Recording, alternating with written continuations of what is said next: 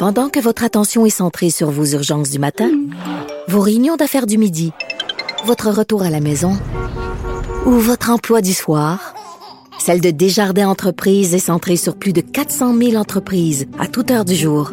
Grâce à notre connaissance des secteurs d'activité et à notre accompagnement spécialisé, nous aidons les entrepreneurs à relever chaque défi pour qu'ils puissent rester centrés sur ce qui compte, le développement de leur entreprise.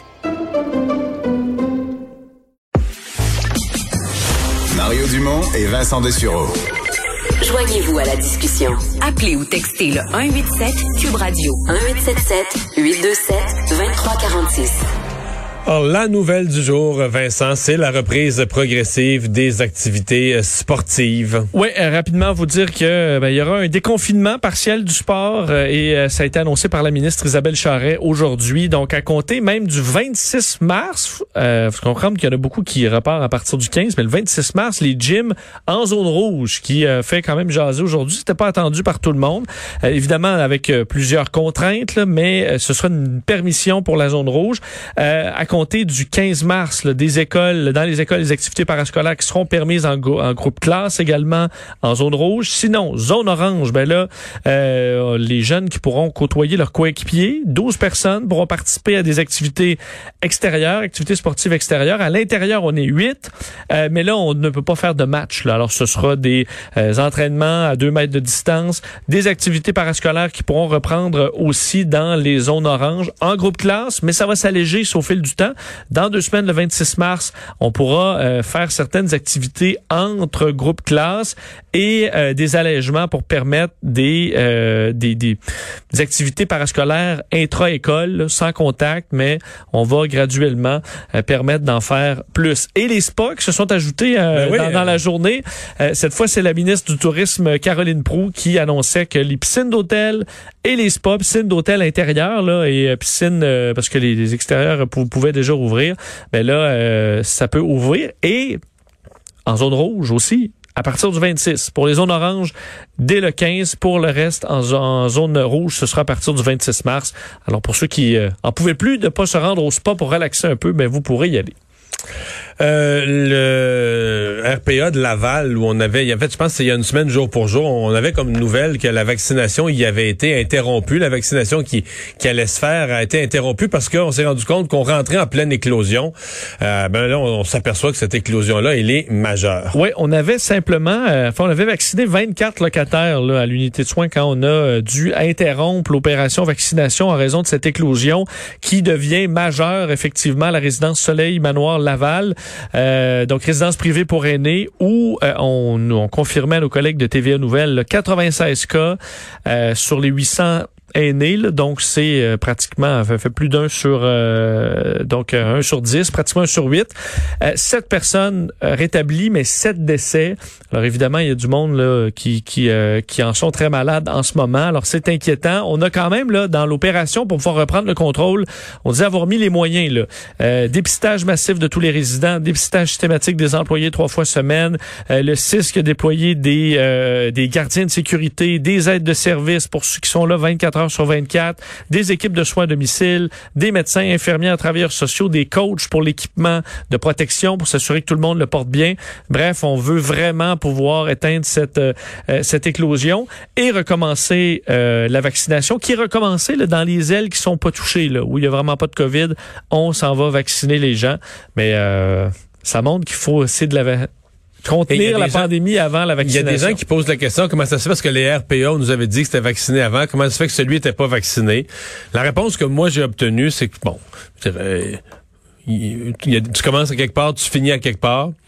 La semaine passée, ils devaient être vaccinés eux jeudi, vendredi, et la semaine passée, c'était vraiment la fin de la vaccination des RPA. Semble-t-il, c'est comme s'il était je sais pas quelle raison, il était dernier sa liste, mais il était quand même dans la période de vaccination des RPA. Le dernier, comme les deux derniers de la semaine, le jeudi et le vendredi, deux derniers jours de la semaine, on allait là. Et euh, ben voilà, il était dans leur cas, il était trop tard. Là, la, la, la, COVID était juste avant, quelques jours avant, la COVID était rentrée. Et là, ben au départ, on savait, comme on savait plus où est-ce qu'il y en avait, on voulait pas installer une clinique de vaccination, le personnel, etc. Donc on voulait avoir un portrait plus.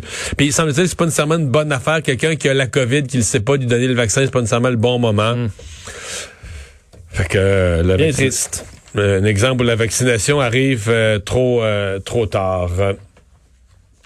Euh, le dossier du tramway de Québec euh, qui a vécu un déblocage. On avait annoncé ces, rencontres euh, au sommet là, pour se parler les yeux dans les yeux. Ça semble avoir marché. Oui, notre bureau parlementaire qui confirmait que ben, y a un déblocage important dans le dossier du tramway. On sait qu'il y a des tensions là, entre la ville de Québec et le gouvernement du Québec sur ce projet de tramway. Monsieur Labaume qui trouve que ça traîne trop, alors que Monsieur Legault a dit il y a des il faudra revoir le plan qui était originalement prévu. Et euh, ce matin, donc, selon des sources gouvernementales, ce matin, la ville de Québec aurait confirmé qu'elle accepte de revoir ses plans pour desservir le secteur d'Estimauville euh, avec le tramway, ce qui était euh, bon un, point majeur dans ces, ces discussions-là, renoncerait à une partie du tracé qui desservait Limoilou et Charlebourg. Alors, on sacrifie comme un bout pour pouvoir en construire un autre.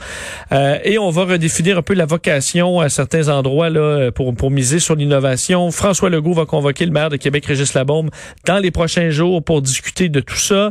On va apprendre davantage sur la desserte également du secteur nord du tramway. Alors, euh, il y a eu rencontre hier, euh, donc euh, entre le maire François Bonnardel, Geneviève Guilbeault, et visiblement, on, est arrivé à une proposition. On se souvient que M. Labaume avait demandé de rencontrer, et M. Legault avait dit, ben, rencontrer tout d'abord M. Bonnardel, puis ensuite on se rencontrera. Ben là, les choses débloquent.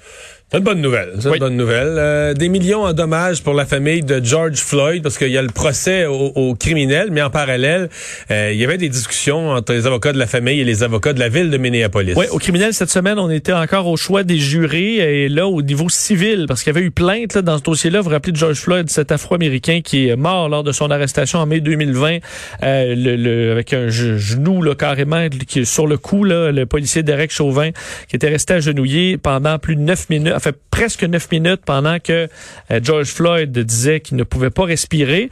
Euh, bien, après cette poursuite là, au civil contre la municipalité et contre les quatre policiers. Euh, le procès pénal, euh, bon, c'est ouvert, mais là, euh, on s'entend pour 27 millions de dollars en dommages. On parle d'un accord à l'amiable qui est le plus important de l'histoire des États-Unis dans une procédure concernant les droits fondamentaux intentés par une mort imputable la ville, la, la, ville avait pas le goût de faire de faire traîner ça. Là. Je pense que non, effectivement. Alors, 27 millions de dollars, ça avait déclenché, on se souvient, là, un mouvement de colère euh, historique dans, les rues un peu partout à travers les États-Unis. Et puisqu'on est aux États-Unis, le gouverneur de l'État de New York, Andrew Cuomo, euh, c'est une, si je me trompe pas, c'est une sixième femme, mais là qui arrive avec des accusations, ça, ça va toujours un peu plus loin. Là, au début, c'était bon, il est dans ma bulle, il est tannant, des propositions, mais qui sont pas allées plus loin. Mais là, euh, il y a une femme qui parle carrément qu'il l'a amené, euh, ramené chez, chez lui. Oui, et également la main là sous son chemisier. Là, alors là, on parle vraiment d'attouchement. Ça, c'est fin 2020. Alors, c'est ça va plus loin les dernières accusations que des c'est pas des affaires. C'est important de le dire, c'est pas des affaires qui remontent aux années 70. Non, non, le fin 2020. Euh, alors c'est très récent. Et euh, là, à la fois, il y a le dossier de la, enfin, de possible procédure de destitution pour le contre le, gouverneur de New York. Plusieurs se disent, ben, à un moment donné, il va démissionner tout simplement. Ben, aujourd'hui, il a dit que non, euh, je ne démissionnerai pas pendant un point de presse téléphonique, alors que les démocrates eux-mêmes sont en train de le larguer. plusieurs demandent carrément sa démission. Aujourd'hui, fait une série de démocrates l'ont confirmé. Euh, même euh, Alexandria Ocasio-Cortez, qui est quand même une démocrate qui a euh, beaucoup de visibilité et qui demandait à ce qu'il quitte, que c'était inquiétant pour la sécurité et le bien-être immédiat du personnel du gouverneur, ces dernières allégations. Alors là, il y a une pression. Est-ce qu'il, comment ça va finir? On ne sait pas, mais il semble vraiment.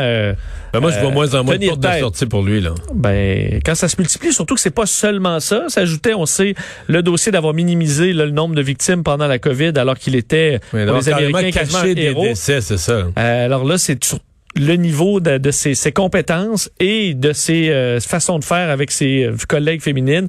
Donc, euh...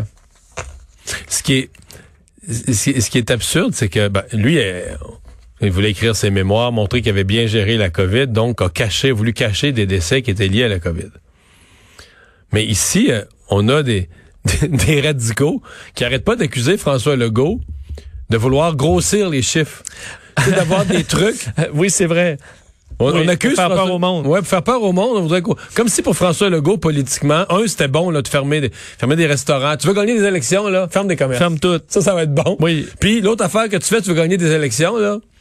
euh, euh, Mets des morts. Mets des morts. Mets des morts. Montre que dans tes CHSLD, tu dis- que M. Legault, avec juste 1000 morts, et c'est, écoute, il aurait perdu ses prochaines élections, c'est Mais là, sûr. on a- 10 000, là. Il y a des gens qui, c'est des gens qui l'ont échappé. Le Cuomo, lui, ben, il voulait améliorer son bilan, justement, puis essayer de cacher, de camoufler un certain nombre de décès qui étaient liés à la COVID. Politiquement, c'est un peu plus, c'est pas, pas honnête, mais c'est un peu plus logique comme malhonnêteté euh, que, de, que de vouloir en inventer. Vincent, euh, tu parles de l'impact de la pandémie sur les ventes de céréales. Oui, et là, céréales, là, céréales à déjeuner, là, une boîte de céréales, et j'ai, je trouvais intéressant ce dossier dans, euh, de CNN aujourd'hui sur les ventes qui ont explosé de certaines marques de céréales, alors que c'était en baisse dans les dernières années, au point où surtout les céréales pour adultes, là, ça pogne plus. Là. Les gens mangent autre chose, un yogourt, ou ils mangent juste plus euh, déjeuner à la maison. Là, évidemment, les On gens fait se- le jeûne intermittent. font, ou Très, font, le- très bon pour la santé. font le jeûne Je intermittent. fais ça parfois. Mais euh, là, évidemment, avec la pandémie, les gens, à la fois, se sont retrouvés à la maison, ont repris l'habitude de déjeuner, mais avaient besoin de réconfort. Mario, pourquoi ne pas retomber dans ces boîtes de céréales réconfort qu'on aimait quand on était petit? Moi, je pense que c'est pas ça. Je pense que c'est parce qu'on a plus de temps. Puis là, on a fouillé dans ses armoires. On a dit, ben oui, on a ça, des céréales. Des céréales. Là, Ouais, on mais- a mangé. On a dit, finalement, c'était bon, des céréales. Fait bon. en a racheté d'autres. Ben, écoute, entre autres, chez, euh, chez Post, là, donc une des plus grandes compagnies, eux, les Pibbles, on n'a pas ça chez nous, mais ça ressemble un peu, c'est des couleurs Fruit Loops, là. C'est vraiment, euh, tu sais, c'est pas de la... pas de santé. pas le gros ni la grosse nutrition. Les Pebbles, là, on dit les ventes de feu, les Honeycomb. Ça, Honeycomb, on connaît ça. Les Honey Bunch aussi, on connaît ça. Euh, alors ça, ça s'est vendu comme des petits pains chauds. Chez General Mills, un autre géant, les Cinnamon Toast Crunch, ça, je trouve ça dégueulasse. Mais bon, pour certains, euh, les petites, euh, espèces de petits bris toast à la cannelle. Euh, Lucky OK, Charms. mais les Pebbles. Ouais, tu vois.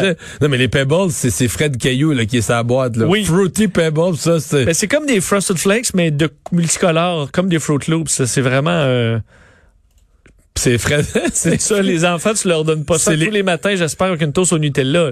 non, puis d'après moi, euh, je sais pas, là, ça doit pas être. euh, c'est pas de blé entier, là. Je, je pense qu'il n'y a rien d'entier là-dedans. Les Lucky Charms aussi, ça c'est bon quand même, les Lucky Charms. Les Reese's Puffs, alors des puffs Mais les Lucky. Charms, t'es en un poil de mettre euh, du lait dans tes, dans tes Smarties, C'est des bonbons. C'est des bonbons, absolument. Euh, et euh, également les Cocoa Puffs, les Golden Graham et les Cheerios. On dit les Cheerios, ça marchait bien encore. Ça n'a pas tombé des Cheerios. Ça roule, mais ça remontait encore pendant la pandémie. Alors, il y a ce volet-là, le volet euh, nostalgie et le volet santé, où là, les céréales pour adultes, santé, là, les Nature Valley euh, euh, et d'autres, les, les, tout ce qui est multigrain, là, montée fulgurante aussi, parce que les gens essayaient de bien se nourrir. Alors, les cochonneries là, de couleur, autant que les bonnes céréales de qualité. Mais je pense que c'est aussi que les gens mangeaient à la maison. Là. Je pense qu'il y Oui. a beaucoup de gens qui arrêtaient. Tu sais, les gens partaient travailler, mettons, en transport en commun, puis t'arrêtais prendre un café, un muffin. En- entre, le- entre la station de métro puis le bureau, tu t'accrochais. Tu sais, le déjeuner, c'est quelque chose que t'accrochais en passant. Là. Tout à fait.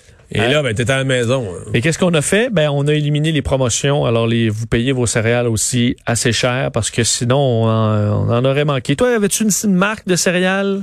Moi, j'étais quand même pas mal amateur quand je mangeais des céréales de mini wheat. Ah, c'est bon quand même. Mais avec, Mais ça, avec, avec c'est- le côté sucré, là. Ben oui, le côté Pas- pas de givré. Non, non, non, non, non, le côté givré, puis euh, Mais ça, ça. même l'annonce me parlait, là, tu sais, avec ton côté plate, ton côté givré, puis tout ça. Ouais. Mais ça, les fibres, ça fait euh, des effets secondaires aussi Ben au non, travail. ben. C'est juste bon pour la santé.